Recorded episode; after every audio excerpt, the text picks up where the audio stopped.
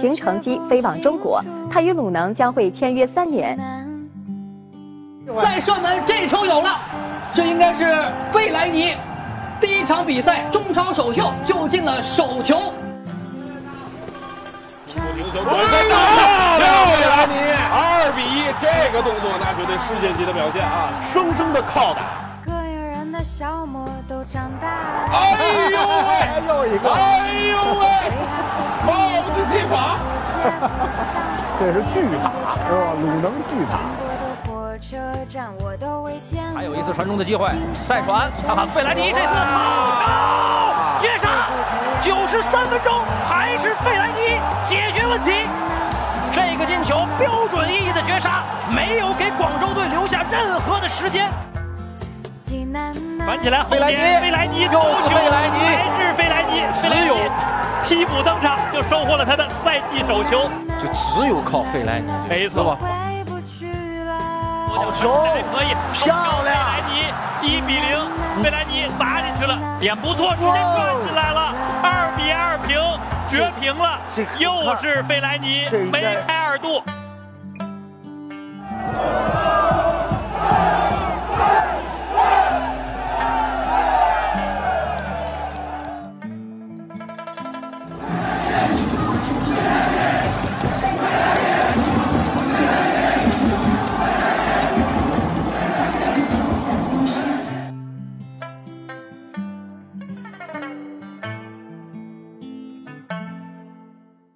大家好，这里是中诚电台泰山球迷播客，我是橘猫，我是橘猫后。在一段略带伤感的啊，也是应该是节目有史以来最长的 intro 之后啊，相信大家也都知道今天节目的主题了。在九月四号的晚上，泰山队官方宣布，在充分尊重球员个人意愿的前提下，经双方的友好协商，功勋球员费莱尼将在本赛季末离开山东泰山足球俱乐部。呃，不知道阿克，你听到这条消息是感到惊讶还是觉得意料之中啊？没有想到分手会来的这么早。呃，虽然续约当时续约到二零二五年，肯定是不可能履行完五年这个长约的，可能可能到最后三年四年的时候会离开，但是没想到这个三年才过了，续约是才过了两两年吧，才过了两年的时间就宣布。分手啊，可能确实还是没想到这么快。嗯，我也是感觉比较突然，因为毕竟是赛季中嘛，因为一般可能赛季末时候宣布这种消息啊。呃，后来其实看到有一些消息源说早就决定了，只是球员的团队要求这个时候来公布决定，也不知道具体是什么原因啊。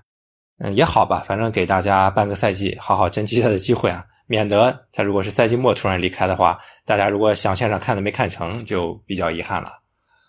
在五号的凌晨，费莱尼是在 ins 上也发了一长段的告别。我看到下面有很多蹩脚的英文留言，很多呃都是山东人啊，写了一大段英文来表达这五年来对费莱尼的感情啊。语法通不通另另说啊，但是非常令人感动。正好这两天也是休赛期嘛，也有时间给这个可能是泰山队史上最大牌的外援做一期单独的策划，来好好讲讲我们对费莱尼的认识以及感情。可能整个节节目的这个颗粒度啊，某种意义上更像是球员的生涯盘点吧，也算是对这个队史 number one 的特别的尊重。节目前面的 intro 不知道大家有没有听出来，每个瞬间是哪个瞬间啊？我是在四号官宣当晚时候就已经在着手搜集这些经典的片段了。他在泰山队的每一年都有覆盖啊，从前往后也跟大家揭晓一下谜底吧。第一段是费莱尼来的时候的一个新闻简介，是山东台的简短的一个报道。然后呢，就是二零一九年三月一号中超联赛的首轮，泰山队主场对阵北京人和联赛的首秀。第五十分钟，费莱尼接到吴兴涵的一个无心插柳的直塞，贡献了全场唯一的进球，也是个人泰山生涯的首球，应该也是当年的赢呃中超首首球。呃，后面是二零一九年六月二十五号亚冠的八分之一决赛第二回合，泰山队主场对广州恒大。第七十分钟，费莱尼在禁区内接金井道的长传，被打，冯潇霆转身射门得手，把比分改写成二比一。啊，扳平了总比分，把比赛带入了加时赛。然后是二零二零年七月二十六号，赛会制中超的第一轮，泰山队主场对大连人，费莱尼在八分钟内上演头球帽子戏法，一个是运动战，两个是角球，帮助球队三比二逆转取胜。下一个是二零二一年的四月二十七号赛会制的中超第二轮，泰山队对阵广州队。第九十三分钟，费莱尼接近井道传中，压哨头球绝杀，开启了当年的夺冠之路。二零二二年的六月十二号，赛会制的中超第三轮，刚刚经历了大败河南、缺兵少将的泰山队对阵广州城，狂攻到了第七十二分钟，费莱尼接到刘彬彬的传中，头球打入全场的唯一进球，帮助当时比较困难的泰山队稳住了局面。最后一个是二零二三年的五月十号。中超第六轮，当时形势非常艰难的泰山队客场对阵势头正猛的成都蓉城，费莱尼头球梅开二度，第一个是首开纪录，然后又是帮助球队在九十一分钟绝平，保住了当时一个战绩的下限吧。呃，不知道大家是不是跟我一样，也都是对这些瞬间印象深刻。其实费莱尼这种经典瞬间不止这些了，啊，没收录进来的还有二零一九年亚冠小组赛主场二比一绝杀庆南 FC。包括呃，本赛季第二轮吧，当时也是艰难起步的时候，一比一对阵南通嘛那场扳平比赛的一个重要进球，又包括说第二回合打国安的时候，他首开纪录嘛，是接李元一的一个任意球，开启了一个酣畅淋漓三比零完胜，也是开启了今年夏天啊主场五轮四胜一个美好的回忆。关键进球实在太多了，嗯，阿克对你来说，你觉得你印象最深的是上面提到的，还是说有其他的一些经典瞬间？我觉得印象最深刻的，或者说他对于我们泰山队球迷来说，呃，最有意义的瞬间或者动作，并不是在场上，嗯，而是他现在已经真正成为了球队的灵魂，成为了我们每一个主场谢场之后的必备节目。对，这个是之前所有外援没有任何一个人做到的，不光是外援，国内球员也没有，而正是从费莱尼开始。他让我们觉得，作为球迷来说，跟球队的连结从场上一直延伸到了比从比赛结束吹响中场哨的那一刻还没有结束，还可以继续延伸往后。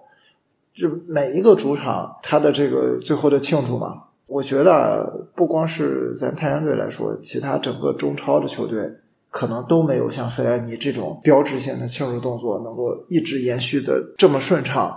能真正载入呃我们球队的历史，也写到了我们球迷的心里。嗯，呃，确实，阿克讲的这一段，其实我也在 intro 里面的最后有收录啊，大家可以听到那个声浪，很明显就是他挥拳的那个动作啊。对我来说的话，如果说场上瞬间的话，那还是一九年亚冠那一次。本来那一年的亚冠，咱们就可以说打的是比较精彩吧，荡气回肠的。小组是第一出线，然后打恒大的时候也是不落下风吧。第二回合真的是离直接淘汰恒大就差一步之遥了。当时那个费莱尼反超之后，大帅有个球是在门线上被刘殿座扑出来了。到最后加时赛，我们也是先是刘军帅先领先嘛，后来是被扳平的，最后点球惜败了。上一期节目也也提到嘛，崔鹏当时罚丢的。嗯，也正是因此吧，我对今年亚冠也是更抱有的期待。去年上海疫情解封之后啊，我就想给我一九年当时买的光板的球衣印个号。思来想去呢，就是印了费莱尼的这个印号，以及是亚冠的臂章，就是为了这一场，印象非常的深刻。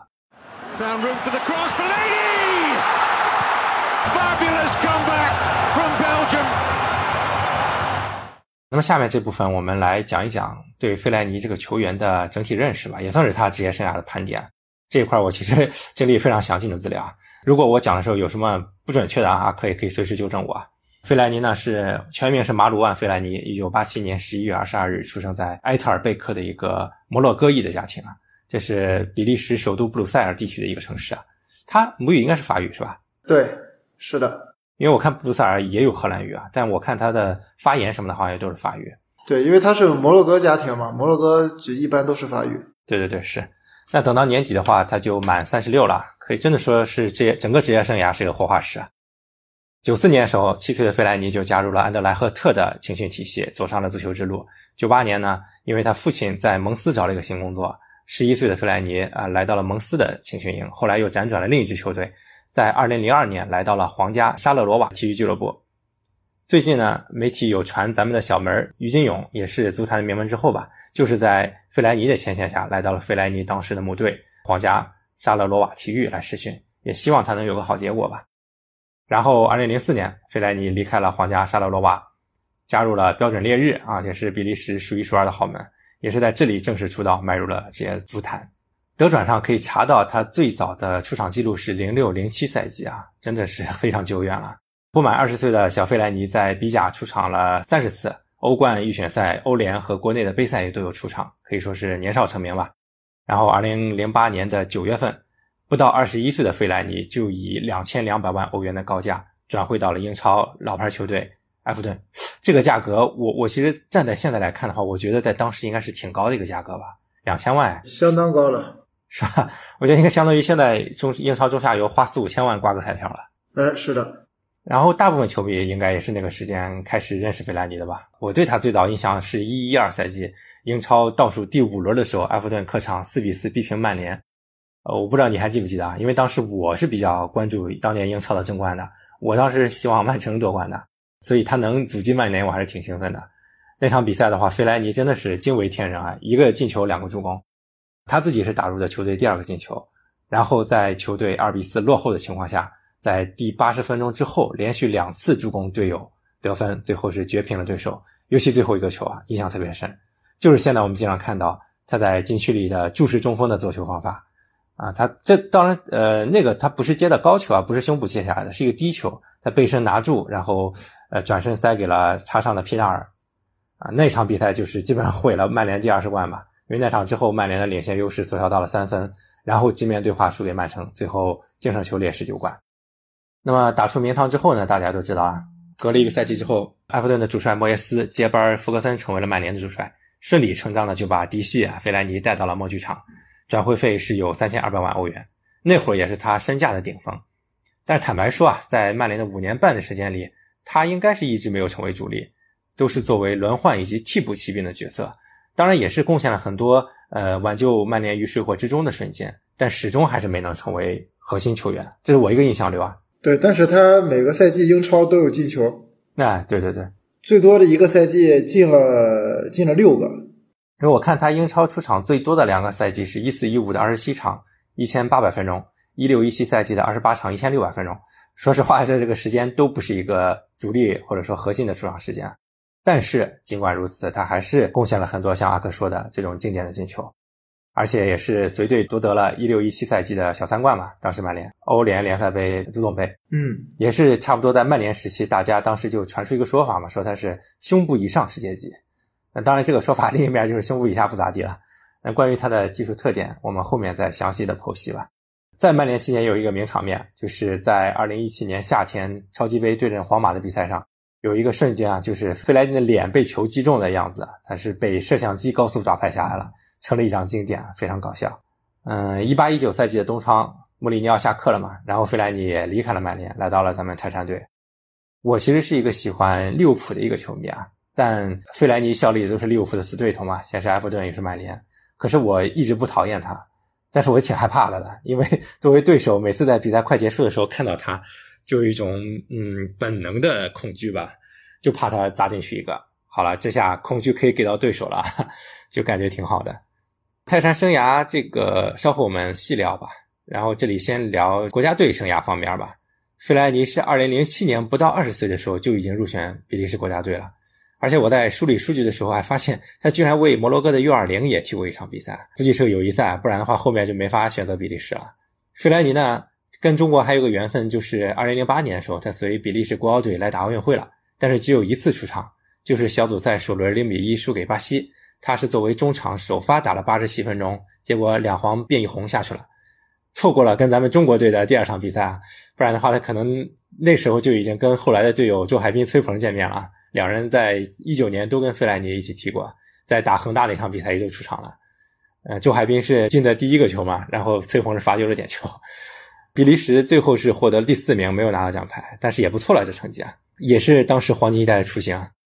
那之后呢？费莱尼随着比利时国家队南征北战，打过一四、一八世界杯，分别是有一粒进球入账。一四年基本是作为主力打到了八强，啊，一八年呢是半主力，但是一八年我们可能印象更深，就是八分之一决赛逆转日本那一场经典比赛，费莱尼打入了第二个也是扳平比分的关键进球，那个球真是顶得日本人没脾气了，就没办法，就就你高个子你防不住啊，你吉田蚂蚁还是谁顶不住他。那场呢就感觉比利时是玩了啊，或者说梦游了一个小时，最后半个小时吧上了核武器，把比赛收割了。感觉日本后面就是陷入了被费莱尼支配的恐惧嘛。那那一年最后比利时是季军，费莱尼呢还作为替补打了2016年的欧洲杯，也是八强，但是呢是输给了这个当时的黑马威尔士啊，有点耻辱性。梳理整个的数据的话，国家队生涯费莱尼是八十七次出场，十八个进球。然后俱乐部生涯的话，埃弗顿是一百七十七场，三十三球，二十六助攻；曼联一百七十七场，二十二球，十二助攻；泰山队是一百三十一场，四十六球，十二助攻；标准烈日是八十四场，十二球，六助攻。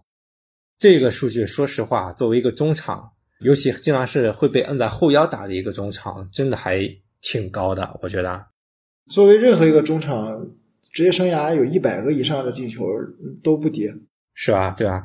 而且在泰山队是他进球最多的嘛，虽然五年的时间不是他待最久的，而且场次也挺少的，因为我中间疫情嘛都压缩了，但是进球最多，所以梳理完整个生涯之后，只能说一句，真的是一个传奇啊！你看，而且他在每个球队都待了很久啊，标准烈日四年，埃弗顿五年，曼联五年半，泰山队五年，那这就能保证他成为每一个球队的传奇，而且每个球队提起他来都是赞不绝口，所以。真的是，嗯，很忠诚，而且各方面都非常值得爱戴一个球员。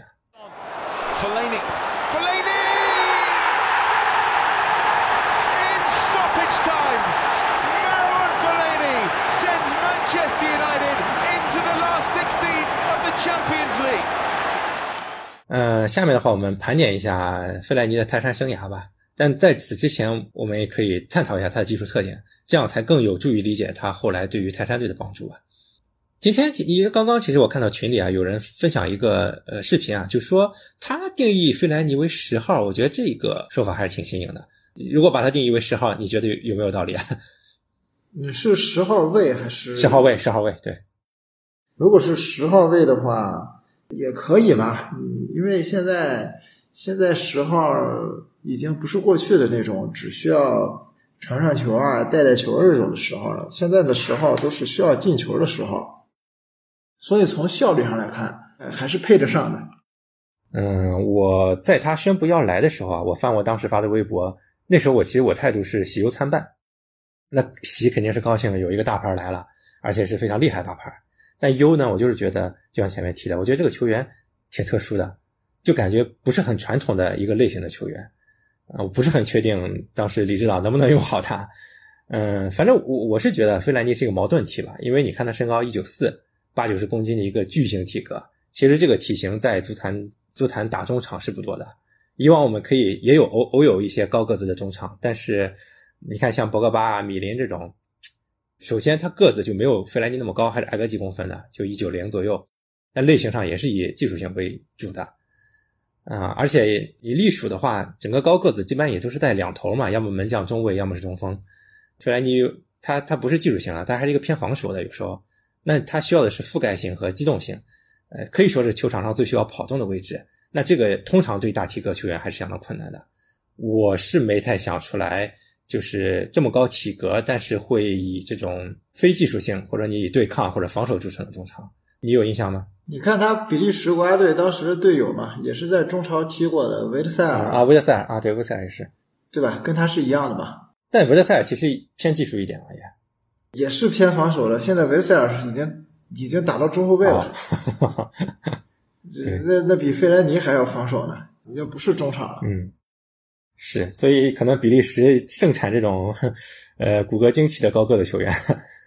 尽管说吧，费莱尼的体能其实还是挺好的啊，拖这么大身体打这种后插上，真的是挺累人的。我记得我玩非法的时候，我我看他体能数据一直都很不错，巅峰期的时候有八十六还是多少，这都挺高的。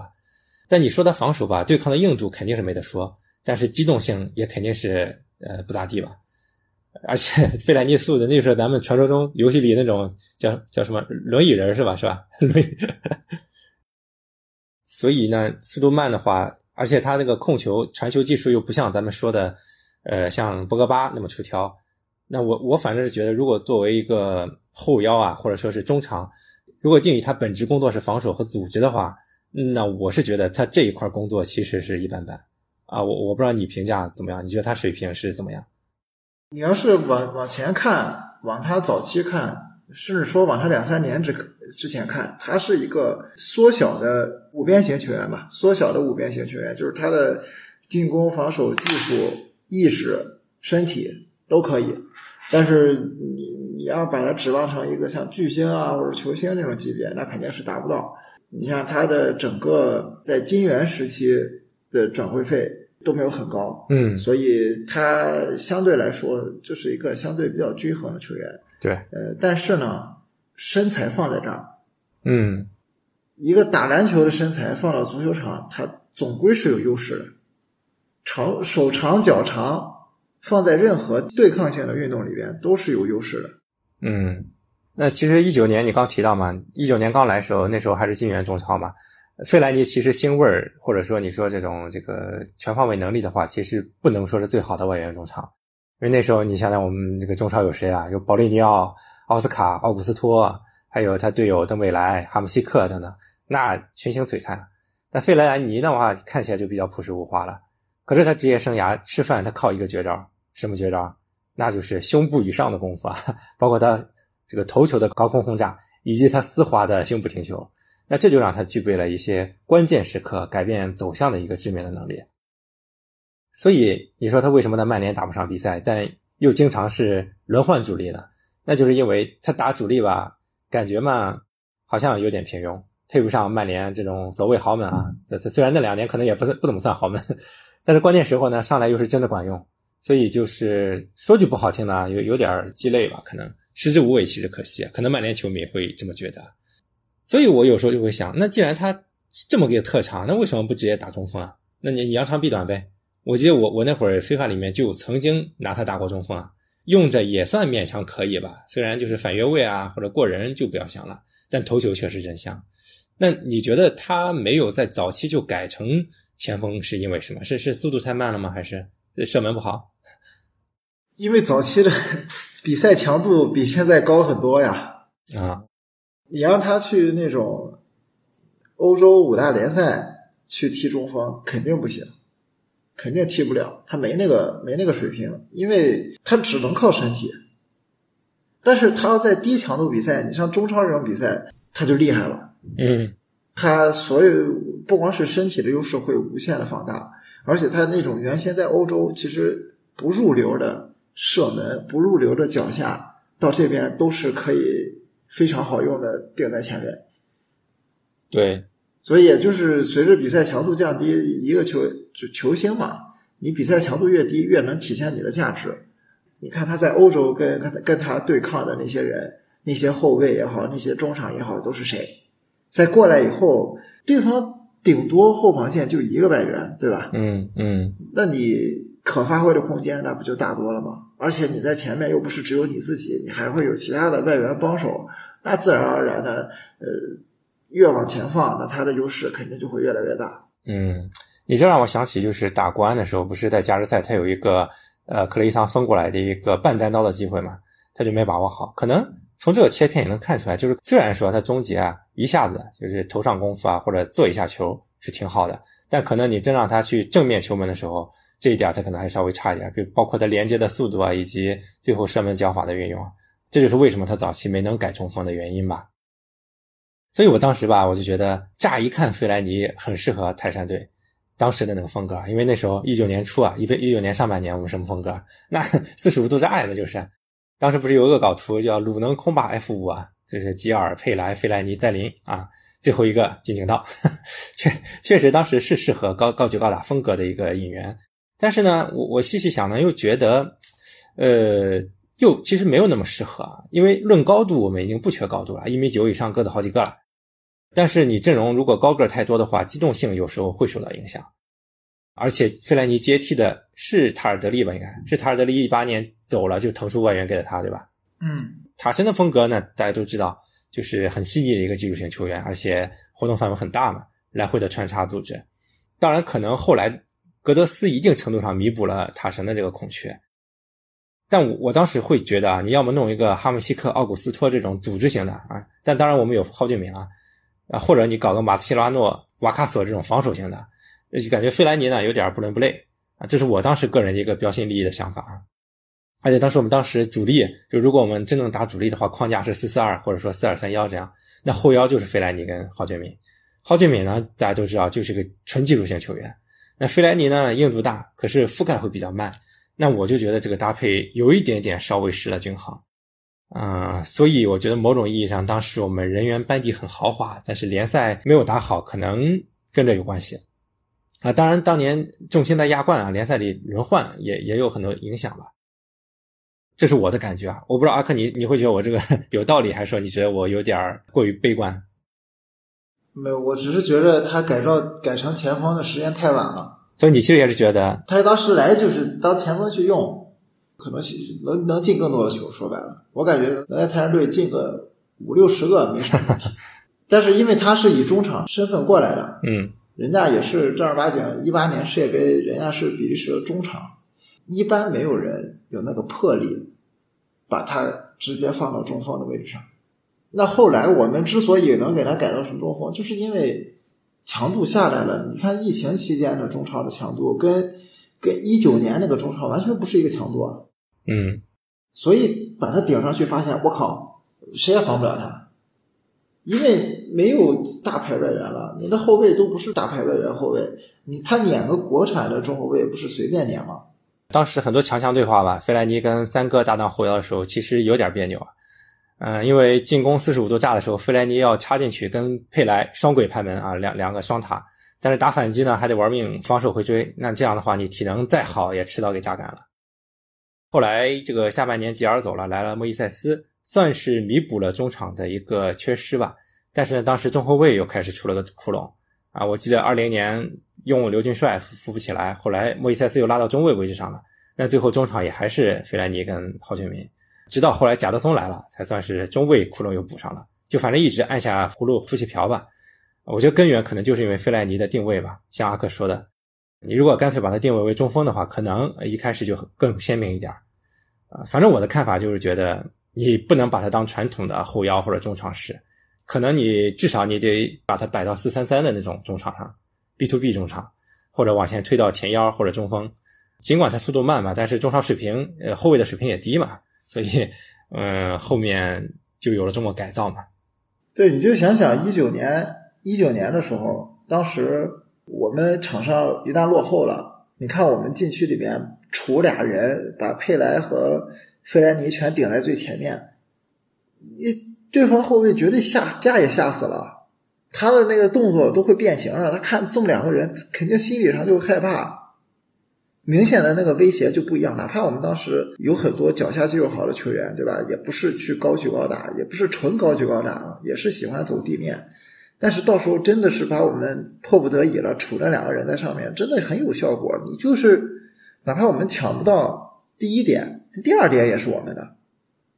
对，所以就是跟我们现在这两个赛季啊，最近两年，我们一旦落后的情况下，我们就把高个往禁区里堆。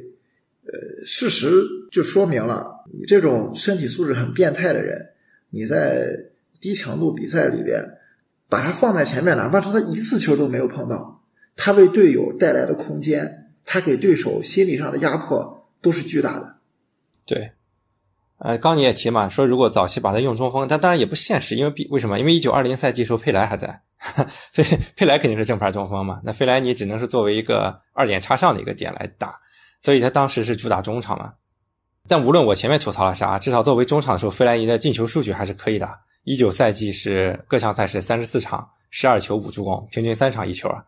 然后二零赛季的话，二十八场，二十三场八球，也是三八二十四，也是三场一球嘛。就包括首轮打大连人那个帽子戏法嘛。那因为那场比赛他其实是因为佩莱没回来嘛，就当中锋来用了。嗯，但是我觉得坦白说，虽然进了那么多的关键球。那我会觉得泰山队因为也有其他人可以倚重嘛，还是没有那么依赖费莱尼的。你当时有费莱，有佩莱，有格德斯啊，国内有郝俊敏、金井道、吴兴涵，他们也都在巅峰期嘛。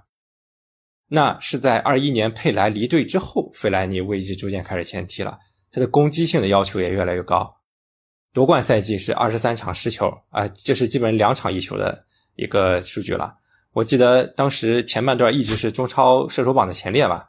那会儿我感觉他的重要性就凸显出来了，尤其是后来郝俊敏离队了，然后吴兴涵十字韧带断裂，金井道、刘彬彬他们又经常受伤，莱昂纳多呢也不顶用，那最后到头来一中就是费莱尼、莫伊塞斯和孙准浩了。那那会儿泰山队外援，现在想想配置也挺奇怪的啊，中场就散了三个了，有点浪费啊。后来呢，就是二二年，这种依赖又加深了，因为小国不行了，状态不好啊。包括小国一开始就没回，就就在外面嘛，后来回来也状态不好，泰山队对他的依赖是有增无减。后来呃，因为克雷桑一开始也没发挥作用嘛，前几轮全是靠的费莱尼。阿克当时你应该还记得，你当时做了一期节目，就说是泰山队对费莱尼有依赖症，但是不是问题是吧？对对，呃，因为当时只能靠他，有他没他就是赢和不赢的区别。是因为那场打第三轮，就是输完河南打广州城那一场，广州城那时那时候就是铁定降级的一个队，咱们狂攻了七十多分钟，就是打不进去，最后就是靠刘彬彬起个高球，费莱尼帮，好结束了。所以就是真的是应该可能那期节目可能就在那期做的吧，所以当时就这么个情况。那后来呢，出现一个转折，就是在克雷桑和莫伊塞斯状态回来之后，中期费莱尼的状态出现了一个很大的滑坡。哦，你看他呃上赛季的数据啊，进球都是前几轮，后面的进球其实都是打广州、深圳、河北这种纯虐菜局了。当时我是觉得，是不是老费这个年龄确实到点了，该断崖了，就这样了，是不是应该好聚好散了？确实，当时状态非常的差，是因为有伤吗？还是你是觉得他还有其他原因呢？我觉得还是位置上在调整。他当中锋时，就固定在中锋的位置上，就是上个赛季后半段的事情。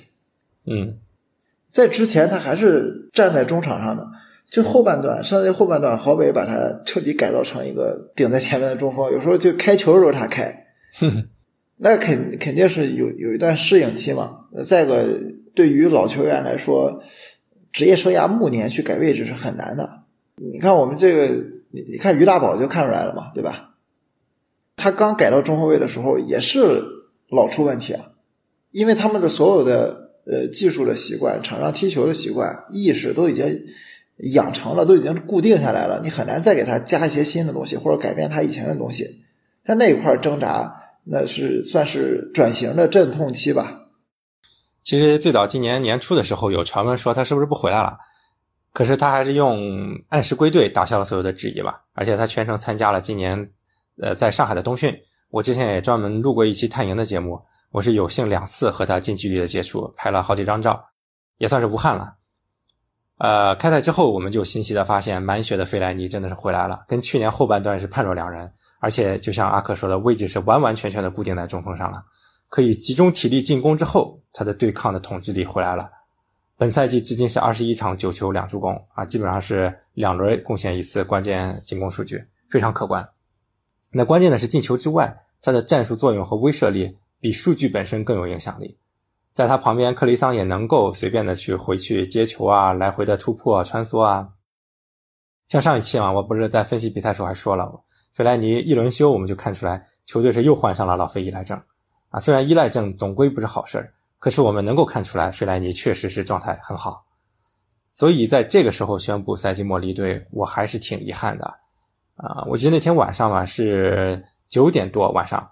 啊，我一个朋友给我发微信说费莱尼要走了，因为那会儿我一般下班回家我就看孩子嘛，给他洗澡、睡觉、哄什么的，我就不知道是不是发了声明还是什么，但是我知道肯定是有确切消息了。那我就 回了一句，我说怎么走的不是莫伊塞斯啊？这个有有点不尊重啊。呃，但确实莫伊塞斯是合同也是赛季末到期的。但我的意思是说，两者比起来的话，我觉得莫伊塞斯离队的影响比费莱尼小啊。咱们节目也吐槽过很多次了，觉得中场。还是缺一些控制力的。那我们都知道，老费的合同其实是二五年才结束的，他是把薪水分摊到了那个时候。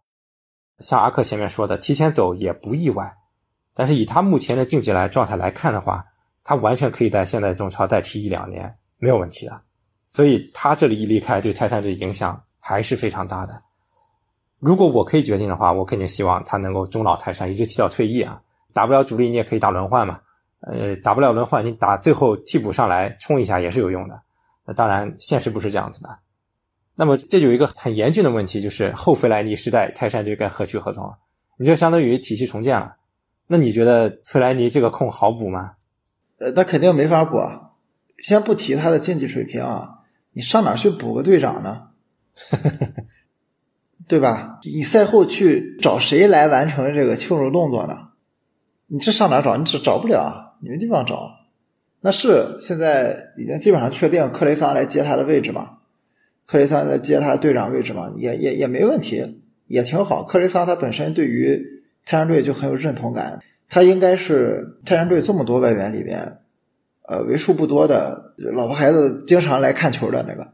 对，对吧？他他不像之前这个，包括格德斯他们都是家人在上海嘛，包括费兰尼也是家人来回来上海嘛。嗯，克雷桑直接 让我还接济南去了，这个是我我很意外的事儿。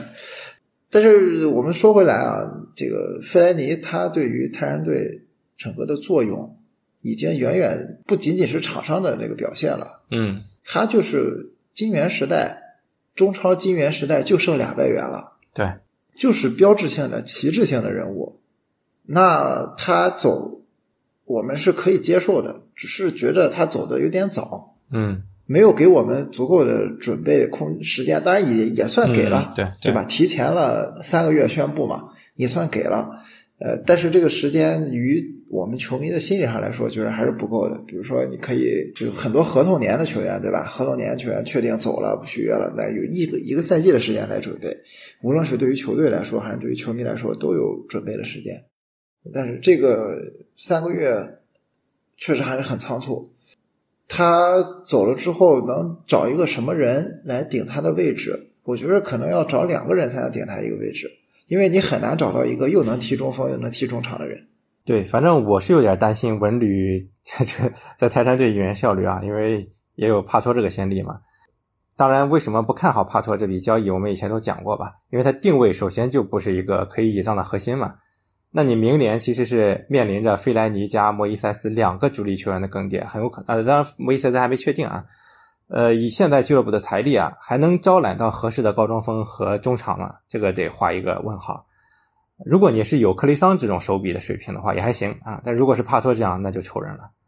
所以肯定到明年冬天，泰山队要传一圈的高中锋了，无论韩国的还是这个哪里的，肯定都是高中锋的传闻啊。因为崔指导也是喜欢用中锋那么一个人嘛。所以到时候肯定可以聊的绯闻少不了。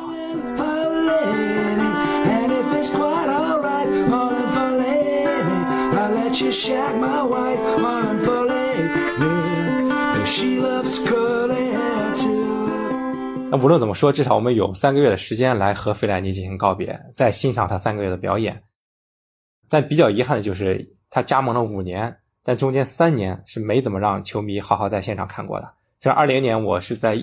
苏州看过很多场，但对于普通球迷来说，几乎中间就空缺了三年，尤其是中间三年没法回到主场，他的这个挥拳啊，大家都还没看够呢。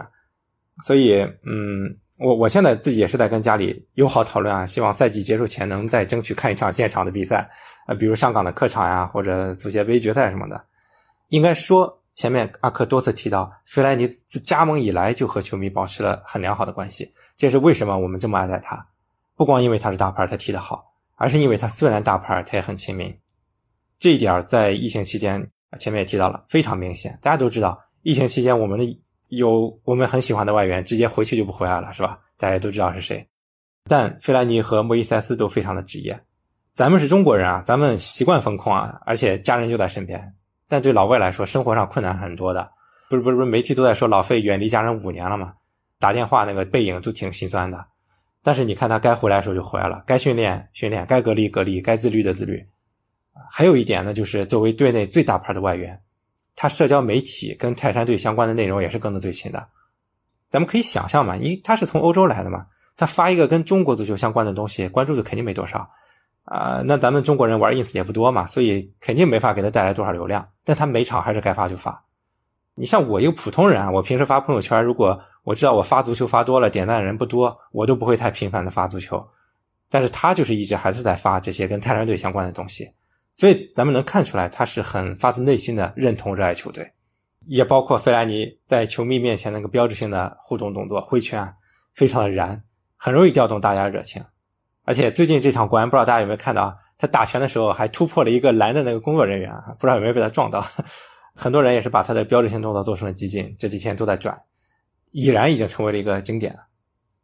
我也有听到过有人说他对球迷态度也有不好的时候，那这个我是有发言权的，因为我实际接触过他两次，我觉得态度不是不好，可能有时候会比较匆忙啊，因为作为大牌嘛，可能无论是欧洲还是中国找他合影的太多了，他他不像贾德松啊，贾德松可能以前没人理他，他来中国发现中国人热情这么高，他就特别开心。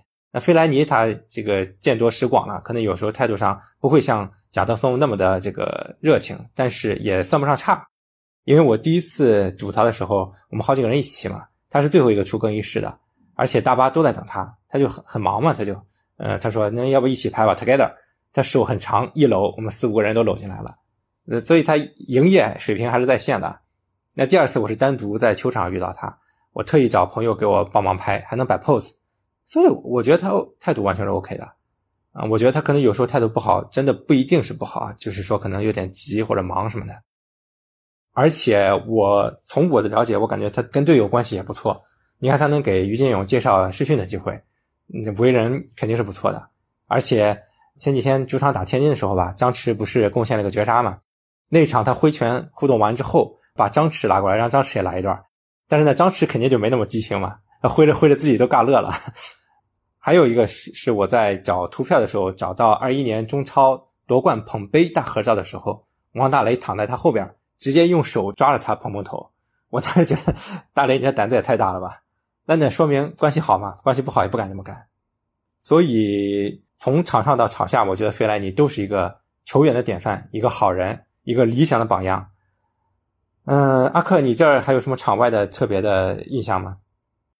我觉得他怎么说呢？他在埃弗顿是被捧得很高的，嗯，但是他在曼联呢，就又是一个轮换，不是主力，轮换，对吧？嗯，也是个战术的，也不能说边缘人吧，反正就是不是首发吧，就是一直角色，对，一个角色球员。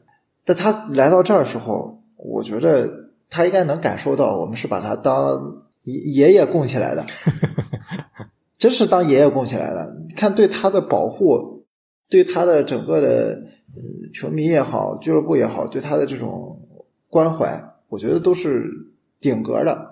他应该能感受到，因为咱们就拿我们自己来说吧，你比如说你你在职场上你要跳槽，你要去换一个东家，人家对你呃又很有诚意，对吧？好吃好喝的，然后给你开高工资，你来了以后有各种各样的需求帮你解决，给你。提供住的，给你配车，给你，你这个人心都是肉长的，对不对？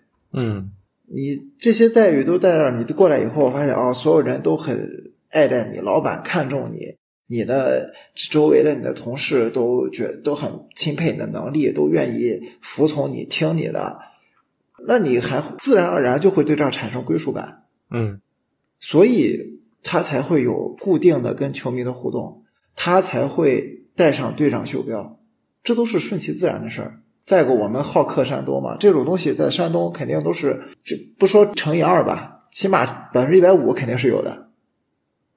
那我我觉得他在最后写这段我觉得是真的是他自己心里话。嗯，确实我们能在他配得上啊，在他心里留下一席之地，而且他也是完全配得上我们这个队史第一外援这样一个称号。所以我觉得这都是相互的，这都是相互的。我们爱他，他们他也一定爱我们。嗯，双向奔赴嘛，就是。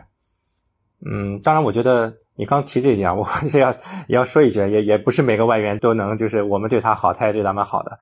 不说泰山队吧，像很多中超大牌外援，其实也有很差的了。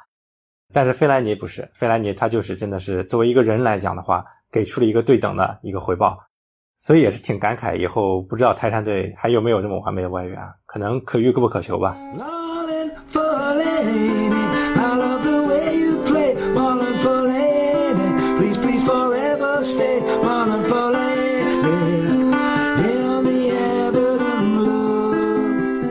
但是今年以来吧，我也听到很多不同的声音，都来自其他球队了。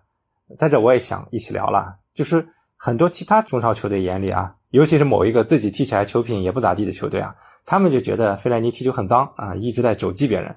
对于这个问题，我挺想听听你怎么看的。你你觉得你你看球多吗？那你觉得他真的踢球这个性质是叫脏吗？还是说是其他原因？我是觉得还是比赛强度低。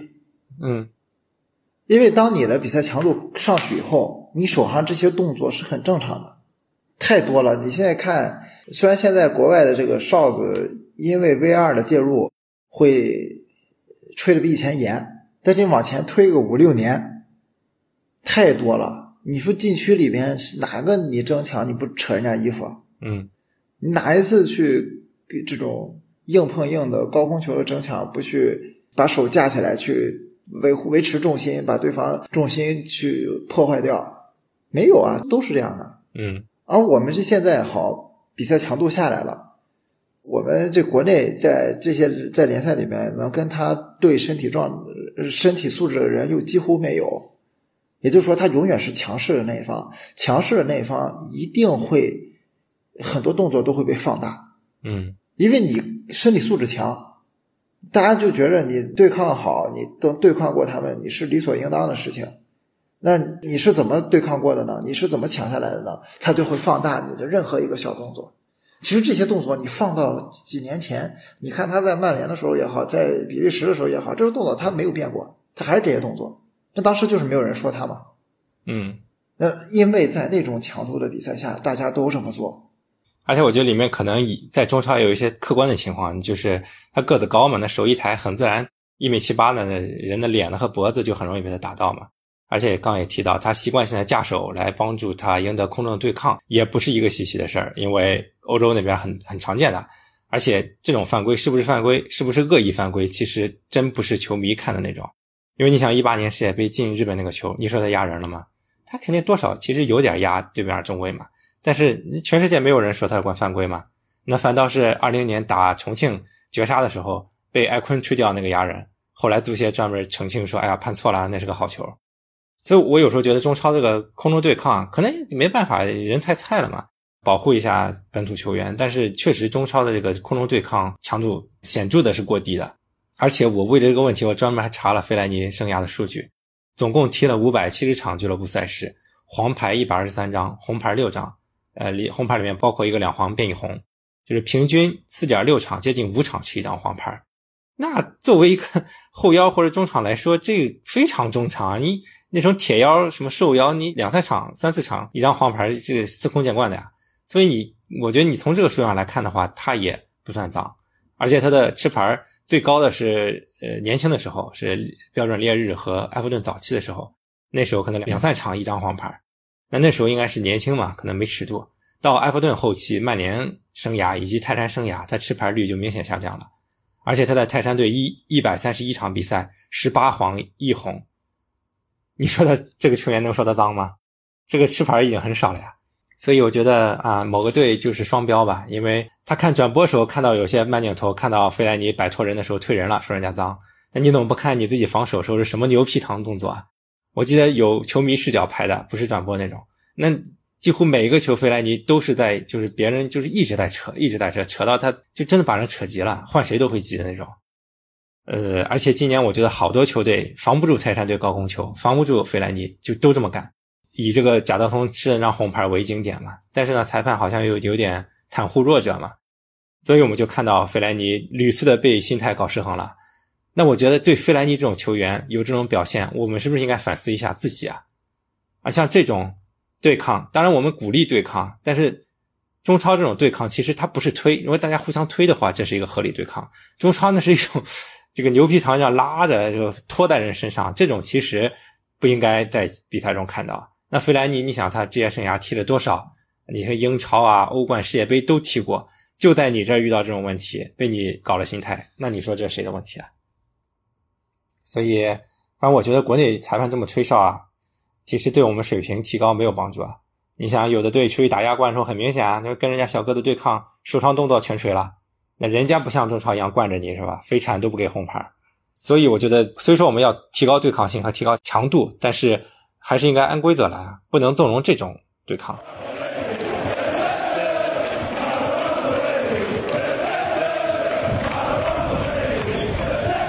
今天真的是聊了很久，我觉得我自我我们自己是用心做了，不知道大家听得过不过瘾。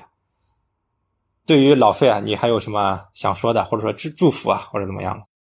我倒是觉得很有可能，这个赛季结束以后他就退了啊。也有可能。嗯，我倒是觉得有这个可能，真有可能是说把泰山队作为他的职业生涯的终点。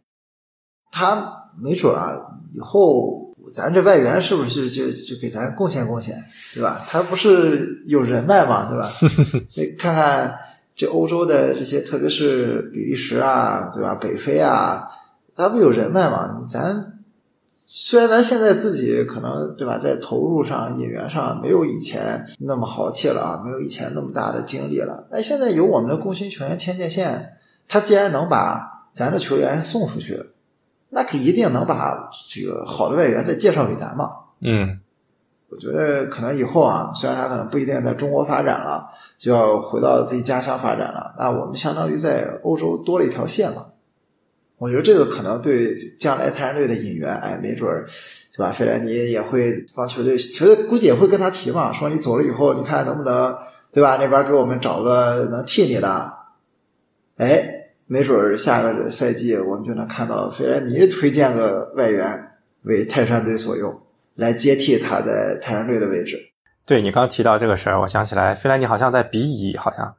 有控股一家俱乐部，有投资一家俱乐部，至少是对，因为他们这些球员在欧洲投资一家俱乐部很容易的，因为国外的俱乐部实在很便宜，没多少钱，对，对，真很便宜，你几十万就 就能买，你几十万就能买一支球队，而且都是踢职业联赛的球队，你可能你在比如说荷兰这种二三级联赛啊，去买一支球队很便宜，他们可能一个赛季运营投下来。可能就十万十十十到十五万欧元就就打住了，就够了。对于这些球员来说，他们买一个当投资也好，当这个平时的消遣也好，是很正常的事情。而且这种荷兰、比利时，他们这个青训又好嘛，是吧？嗯，万一是吧，卖一个小孩儿，一个小孩踢出来了，那不就赚了吗？啊，而且像于金勇这样嘛，这种例子也可以多一点嘛，让他帮忙牵牵线嘛。无论是他的母队还是。他母队也不少呀，那标准烈日是水平高的母队，那可能那个沙勒罗瓦是差一点的。那包括他自己那个低级别球队，我觉得咱们都可以说呀，就送小球员过去试训一下嘛。可以的话，你你用嘛；不可以，咱不强求。呃，是，就这，哎，我我觉得这点就是好的，咱在他心里有这么个地位，对吧？你说曼联、埃弗顿会麻烦他吗？不可能，对吧？人家是什么水平，但是咱不一样，咱去麻烦麻烦他，我觉得咱肯定也。能拉得下来这个脸去麻烦他吗？对吧？我们确实需要，人家水平就是高，对吧？你哪怕你弄一个比利时、荷兰这种，都不需要很强的球员，你到这个他他们比甲什么荷甲找个中游球队的主力来我们这儿，绝对就是大腿，嗯，对吧？你看这个荷兰弄的这些东欧的，对吧？塞尔维亚的，你说他们在欧洲算什么强队的球员吗？不算。就是个二三流联赛的主力过来，在这儿就是无敌，对吧？场场进球，所以我觉得，哎，没准下个赛季啊，我们就能看到费莱尼在离开泰山队之后，马上能为球队做点贡献。反正对于老费来说，我们只有尊重和爱戴，看一场少一场，且看且珍惜。希望能有幸现场看老费踢球的啊，能不吝啬你们的呐喊和支持。也希望老费保持健康吧。如果继续生涯的话。最好是这三个月保持健康啊，让大家能看全乎，啊，为泰山队多添几个奖杯。